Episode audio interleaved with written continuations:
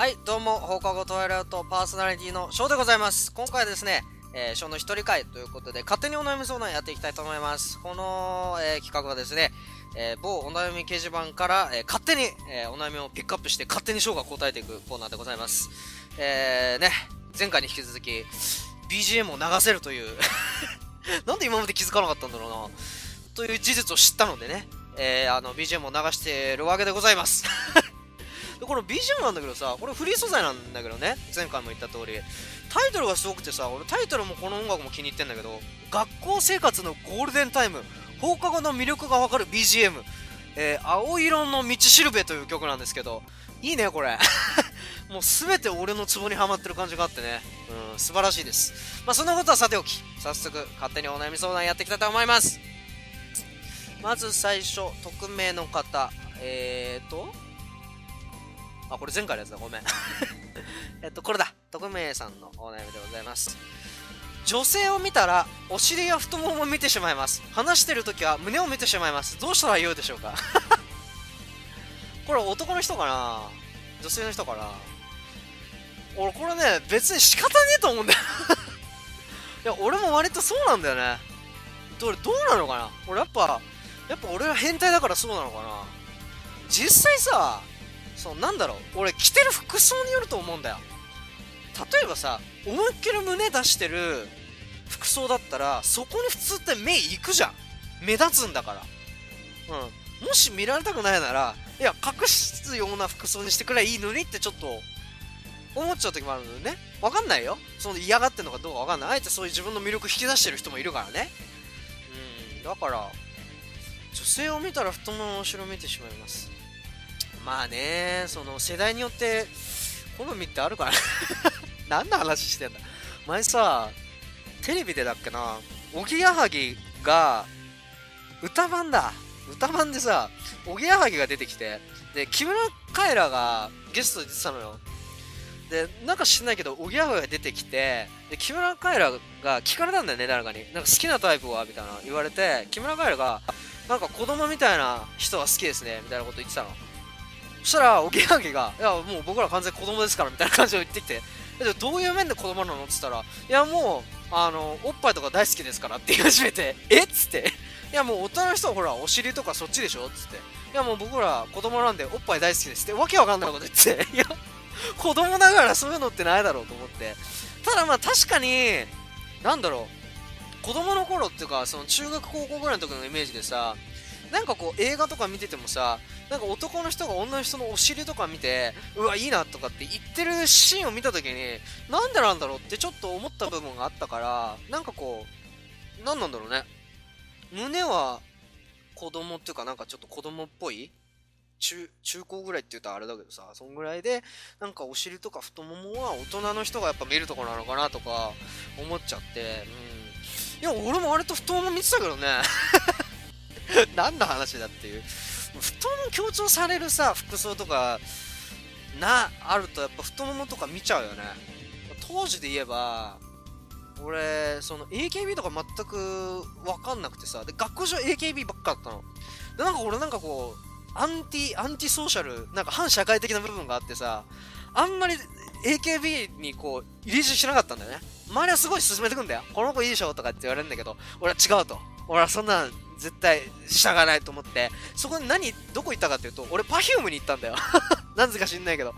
で Perfume のどこがいいのって聞かれて。で俺は Perfume 本当に好きだったんだよ。だからなんかわかんない。なんかもう対抗するかの勢いでうーんとねノッチの太ももっつったんだよ。今思うと何言ってんのかな。意味わかんないけどね。なぜかわかんないけど当時はうんノッチの太ももが好きだったらしいです僕は。本当かどうか覚えてねえけど、うん、そういった記憶はありますね。うん、なので別に気にしなくていいんじゃないかな。あんまりジロジロ見ると失礼だけど、女性に失礼だけど、別になんかこう、うん、女性の魅力的な部分の象徴なんだから、見てしまうのは仕方ないんじゃないでしょうかうん。仕方ないよ。だって職場だってさ、うちホテルだったから、もう職場の人がもう何？もうすぐ言ってくんだよ。あ、あの子いいじゃねえかとかさ、なんかすぐ言ってくるから、仕事に集中しろお前らって思ってたんだけど、さすがにね、お客さんをそういう目で見るのは難しかったね。よっぽど目立つ人じゃなきゃ。うん、ただやっぱ目立つ服装の人はいっぱいいたね。胸が結構強調されるやつとか、背中が強調されてるとか、うん、やっぱ多かったから。特にさ、まあ、この話もうちょっと続いちゃうけど、なんかホットパンツってあるんじゃない？あの、ジーパンでほんともう足バーンみたいな出てる。あれはどうなの？俺びっくりすんだからあれ履いてると女の人で。いやすごくいいって意味だよ。すごくいいって意味なんだけどなんかこううん。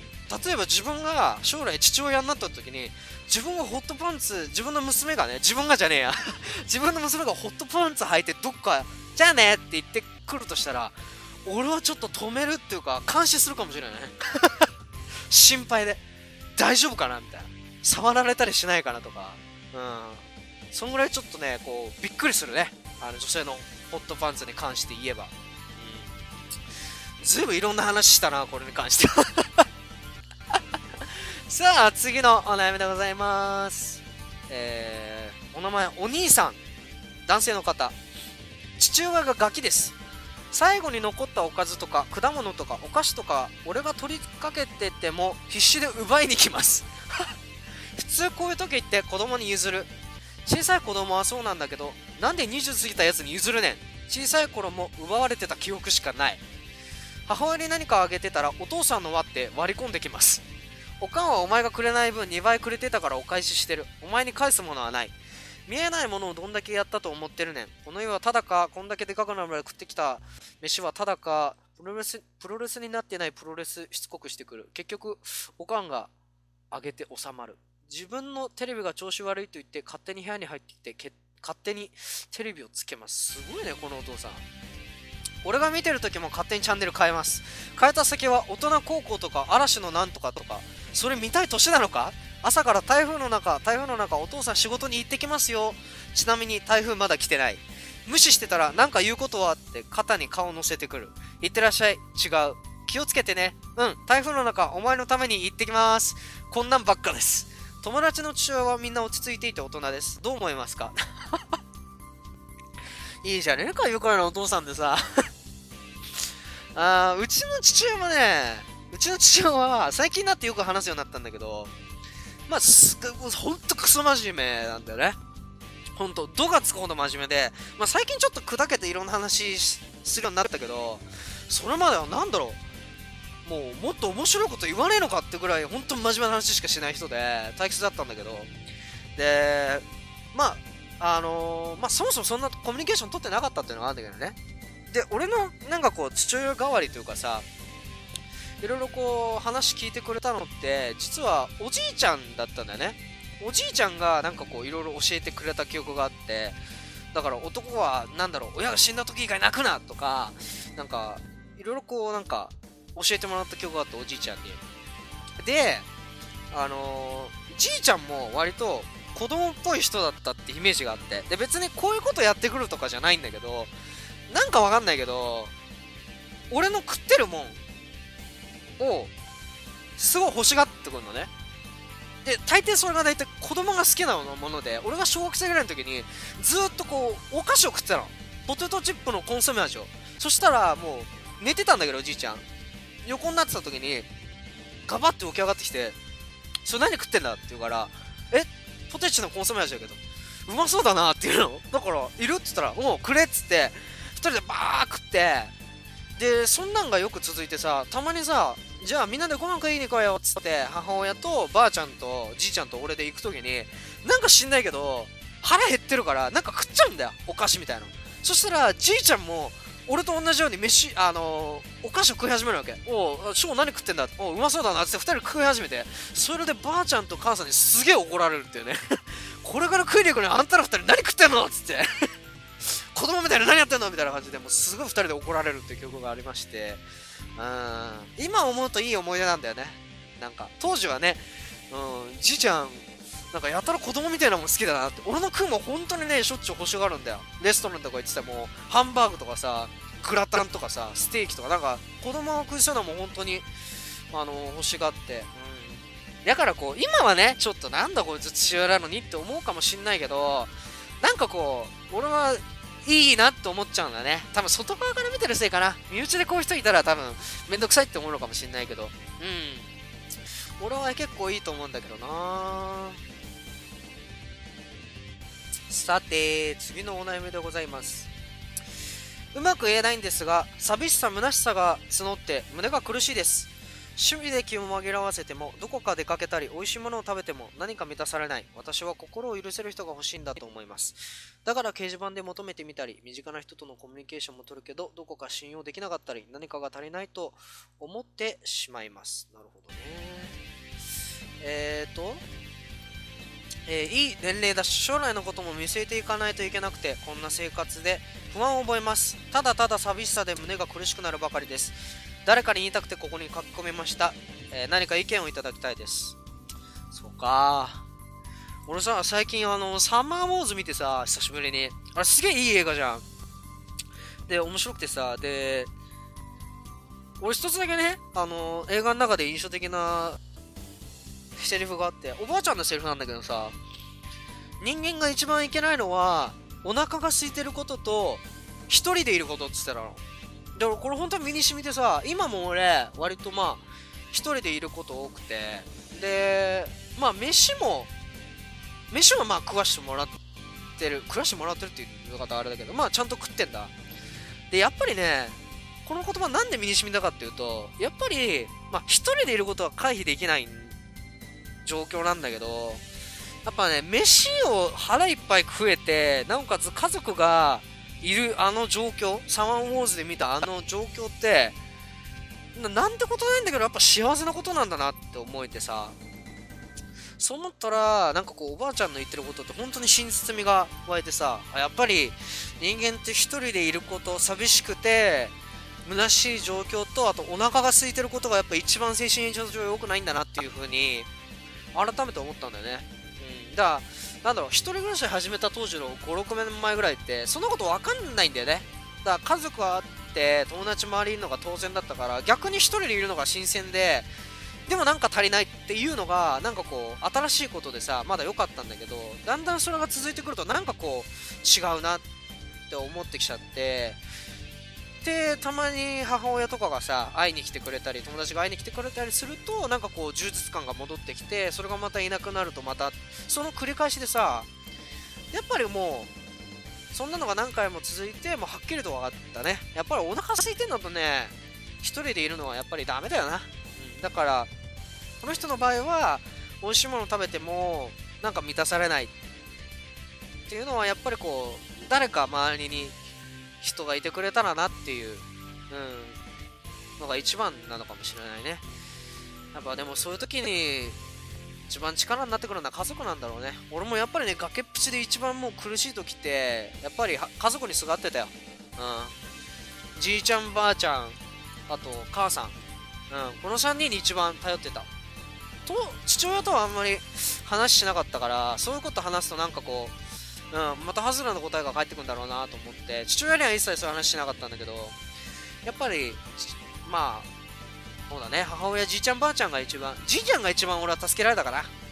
じいちゃんがもう本当に、なんかこう、なんだろう、う電話するたんびに、うん、ありがたかったな。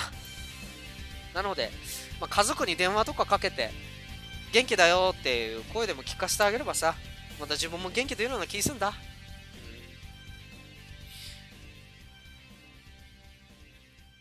さて、続いてのお悩みでございます。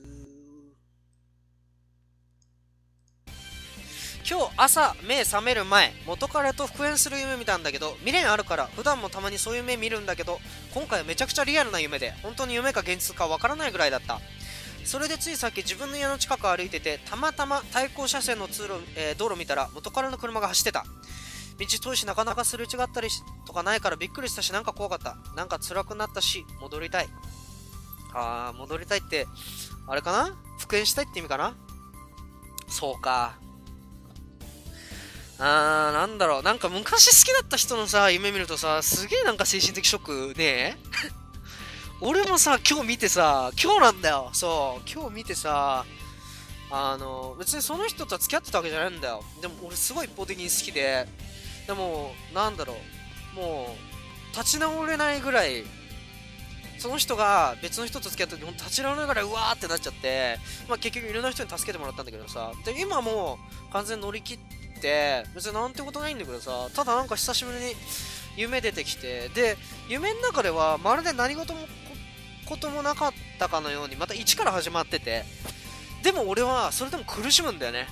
だから必死になんかこういろいろやるんだけど結局なんかうまくいかなかったり無視されたり結局それでなんか苦しむっていう夢を見て本当にちょっとね起きた瞬間うわーなんだっていう風に思っちゃったんだよね。何なんだろうねあれね。多分深層心理の中でなんかあるんだろうね。本当はその今では全く気にしてないけど実際本人が現れたらお前無理だろう的な感じで自分なんか試されてる感じがして悔しかったんだよな。でもね確かに考えてみたら今その人が目の前に現れたら多分俺相当辛いと思うな。うん。こういうのってなんか克服できないもんなのかもしんないね。なんか自分がさうん。まあ克服できないのかもしれない一緒なんかそれに変わる人って言ったらおかしいけどさそんなことも気にならないぐらい別に好きな人大事にしたい人ができれば変わんのかもしんないけどな。辛いなそういうのってな。さて、えー、次で最後のお悩みでございます。週1です。私は不登校なんですが将来とかのために何か少しでも勉強しておいた方がいいと思ったのですが内容も何も何をすればいいかわからないです。塾は姉が留学するのでお金がなくて行けません。最近高校は作文面接だけで入れるところ不登校の子のところに行こうかなと話したりします。少しでも勉強は大切だと思うので無理な話ですが内容を教えていただけないでしょうか？親に少しでも負担をかけさせたくないです。大体でも結構です。何々らへんとか何々の何々とかお願いします。ああそうか。あー俺は不登校だったけど結局結局卒業したんだよななんかなんかうやむやでも卒業しちゃったんだよね。そう。なんかギリギリ出席日数行って、で、なんかギリギリテストの点数もなんか取って補習とかしてたから、でもね、友達に一人、あの、学校変えたやついた。うん、不登校で学校来なくなって、で、学校結局変えちゃったんだよね。で、そいつとは友達だったからさ、ある時、あの、電話で会いたいって言うから、会ったら、いや、実は俺学校変えることになってさ、つって。ああそうなんだっつって。でなんか聞いたらやっぱりそういう学校には同じような不登校のあるいは学校に行けなくなった子たちがいっぱい集まってたっていう話を聞いたからうん。まあそれ後から聞いたんだけどね。ただまあ本人から学校通うと思うって話聞いた時には俺素直にあそうか。でもよかったなって話したんだよ。だって本人はさ学校嫌なわけじゃん来たくないのに。だから学校通うと思うってのは俺は個人的にはうん、本人のためにいいかなと思った。まあ、会えなくなるっていうのはすごく寂しかったけど、ただ家近かったからね、割と。だから、たまにさ、家近いから学校じゃ会えないけど、会おうぜっていう話して、うん。だからそういう学校、まあ、詳しくはわかんないわ。俺も今度友達に聞いとくね。聞いとくれっておかしいけど、あのー、うん、そういう子たちが行く学校っていうのが多分あるだろうから、うん。だから、なんだろう、どこでもいいから見学とかさ、話聞きに行くだけでも、してみたらいいと思うんだけどな。ネットで調べりゃ出てくると思うんだけどな結構な。うん。でもね俺も不登校の時ね正直言ってあんま何もしてなかったわ。もう昼夜逆転の生活してて夕方ぐらいむくっと起きてご飯食べてその後ちょっと外出してで映画借りて 本当にな不登校とは思えないよな。映画借りて映画見てゲームしてまた寝て起きて、その生活の繰り返しで、あとは、あとね、外出よくしてた。うん。大人の人と話したくてさ、なんかしょっちゅう大人の人のとこ行って話してたよ。あのー、よく行く美容院があってさ、子供の頃お世話になって美容院にしてたんだけど、店の人たちいい人たちでさ、で俺もしょっちゅう行ってたわけじゃないんだよ。あのー、ちゃんと時間見計らってお客さんのいない時間帯、ちゃんと探して、あの、行ってたんだけど、その時になんかこう、お話聞いたりとか、いろいろ話したりとか、店の手伝いしたりとか、あとなんかみんなでどっか行ったりとか、で、そこにも美容院だからいろんな人来るわけよ。で、なんか、新年会とかも呼んでくれてさ、で行ってその人とたちと仲良くなってみたいな、なんかそういう大人の触れ合いをよくしてましたね。だから、なんか進路相談の時も、俺、学校の先生とか、親じゃなくて、その大人の人たちに聞いたんだよね。だから俺、こうこうこう思うんですけど、どうですかね？とかって言った時には、なんかこう、的確なアドバイス？だから、ね大学行って、その後どうしたらいいですかね？なんていう話したら、いや、でも大学行ったからって必ずその、ね、勉強したことの仕事に就くって限んないからさとかっていう具体的な話してくれて私なんかこの学校行ったけど今全然違う仕事してるよとかなんかユニークな大人も多かったからね。だからなんかこう俺は気持ちが楽になったし選択肢も増えたんだそのおかげで。だからせっかく不登校になったなら俺学校の外の世界見てほしいなうん、学校じゃねえ世界見てほしい。やっぱり学校行ってると学校だけの世界でさ、どうしても視野が狭まっちゃうんだよな。だから俺は、学校の外の世界にちょっと目を向けてほしいなっていう感じですかね。せっかく時間だからさ、なんか外出て、なんかいろんなとこ行ってみなよ。俺しょっちゅう言ってたよ。なんか朝方むくっと、あの、寝れないからっつって起きて、あの、近くの渓谷みたいなとこ行ったりとか してました。うん。懐かしいな。じゃあまあ、今回はこんなところで、えー、トワイライオット、ショーの一人会、えー、勝手にお悩み相談やらせていただきました。それでは皆さんまた、さよなら、バイバイ